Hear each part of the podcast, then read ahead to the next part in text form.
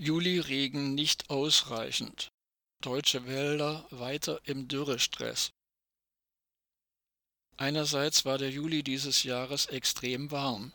Mit 18,7 Grad Celsius lag die Durchschnittstemperatur dieses Monats um 1,8 Grad über dem Juliwert der Referenzperiode 1961 bis 1990, berichtete der Deutsche Wetterdienst DWD. Andererseits übertraf der Regen im Juli mit rund 100 Litern pro Quadratmeter diese international verwendete Referenzperiode um 30 Prozent. Dennoch war dies für die deutschen Wälder nicht ausreichend. Viele Waldgebiete in Thüringen und Bayern sind massiv geschädigt oder bereits abgestorben. Besonders schlimm ist das flächenhafte Baumsterben im Thüringer Schiefergebirge und im Frankenwald. Nahezu 20.000 Hektar sind bereits kahl. Apokalyptische Waldbilder, soweit das Auge reicht. In der Geschichte der sogenannten modernen Forstwirtschaft hat es so etwas in diesem Ausmaß noch nicht gegeben. Wenn die Klimakrise weiter in dieser Geschwindigkeit voranschreitet, werden viele andere Waldregionen ebenfalls absterben. Der Regen und die Abkühlung der vergangenen Wochen haben in den meisten Regionen Deutschlands nicht ausgereicht, um die Trockenheit in den tieferen Bodenschichten auszugleichen. Die deutschen Wälder leiden seit Jahren zunehmend unter den Folgen der Klimakrise. Immer häufiger setzen Trockenheit, Hitze und Stürme den Wäldern zu und befördern immer wieder die Massenvermehrung von Insekten wie dem Borkenkäfer. Ganze Waldbestände brechen zusammen. Nur noch rund 20 Prozent der deutschen Waldbäume sind gesund. Besonders betroffen sind die naturfernen Nadelforste, doch auch in den Laubwäldern sterben immer mehr Bäume ab. Selbst die für Deutschland so typische Rotbuche. Der Bund für Umwelt und Naturschutz Deutschland BUND fordert, die Wälder endlich behutsamer zu behandeln und eine ökologische Waldwende einzuleiten.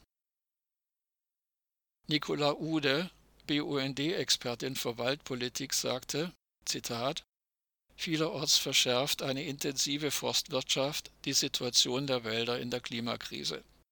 Etwa durch den Anbau großflächiger, naturferner Nadelforste aus Fichten und Kiefern, die Befahrung der Waldböden mit schwerem Gerät und übermäßige Baumfällungen für die Holzernte. Auch die künstliche Entwässerung von Wäldern trägt zum Trockenstress bei. Das gleiche gilt für Schadstoffe aus Industrie, Landwirtschaft und Verkehr. Sie hemmen das Wachstum der Feinwurzeln und schwächen die Bäume dadurch zusätzlich. Der BUND fordert, Wälder besser zu schützen und alles dafür zu tun, die noch bestehenden Wälder zu erhalten. Dringend muss alles Nötige getan werden, um die Erderhitzung unter 1,5 Grad zu begrenzen. Das heißt zudem, die Schadstoffemissionen müssen heruntergefahren und die künstliche Entwässerung der Wälder gestoppt werden. Zugleich ist laut BUND auch eine endgültige Abkehr von intensiver Forstwirtschaft und das Einleiten einer ökologischen Waldwende zwingend erforderlich. Zu einer ökologischen Waldwende gehört laut Nicola Ude eine behutsame Waldwirtschaft, ein zügiger Waldumbau hin zu naturnahen Laubmischwäldern und die Ausweisung von Naturwäldern ohne forstwirtschaftliche Nutzung auf 15 Prozent der deutschen Waldfläche. Gegenwärtig sind es gerade mal drei Prozent. Ude fordert von der Bundesregierung bei den anstehenden und im Koalitionsvertrag verankerten Novellen von Bundeswaldgesetz, Waldstrategie 2035 und nationaler Biodiversitätsstrategie die Weichen für den Erhalt und die Zukunft unserer Wälder zu stellen. Erforderlich sind laut BUND dabei gesetzlich verankerte ökologische Mindeststandards für alle Waldbesitzarten bei der Bewirtschaftung. Dazu zählen beispielsweise ein effektives Kahlschlagverbot, Vorgaben zum Schutz des Waldbodens und zur Baumartenwahl sowie das Belassen von sogenannten Biotopbäumen und Totholz. Für öffentliche Wälder sollen aufgrund ihrer Gemeinwohlfunktion besonders anspruchsvolle Standards gelten.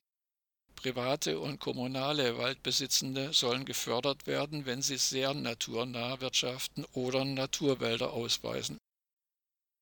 Ude weiter, Zitat, Starkregen, Überschwemmungen und Erdrutsche zeigen uns, wie wichtig die Wälder sind.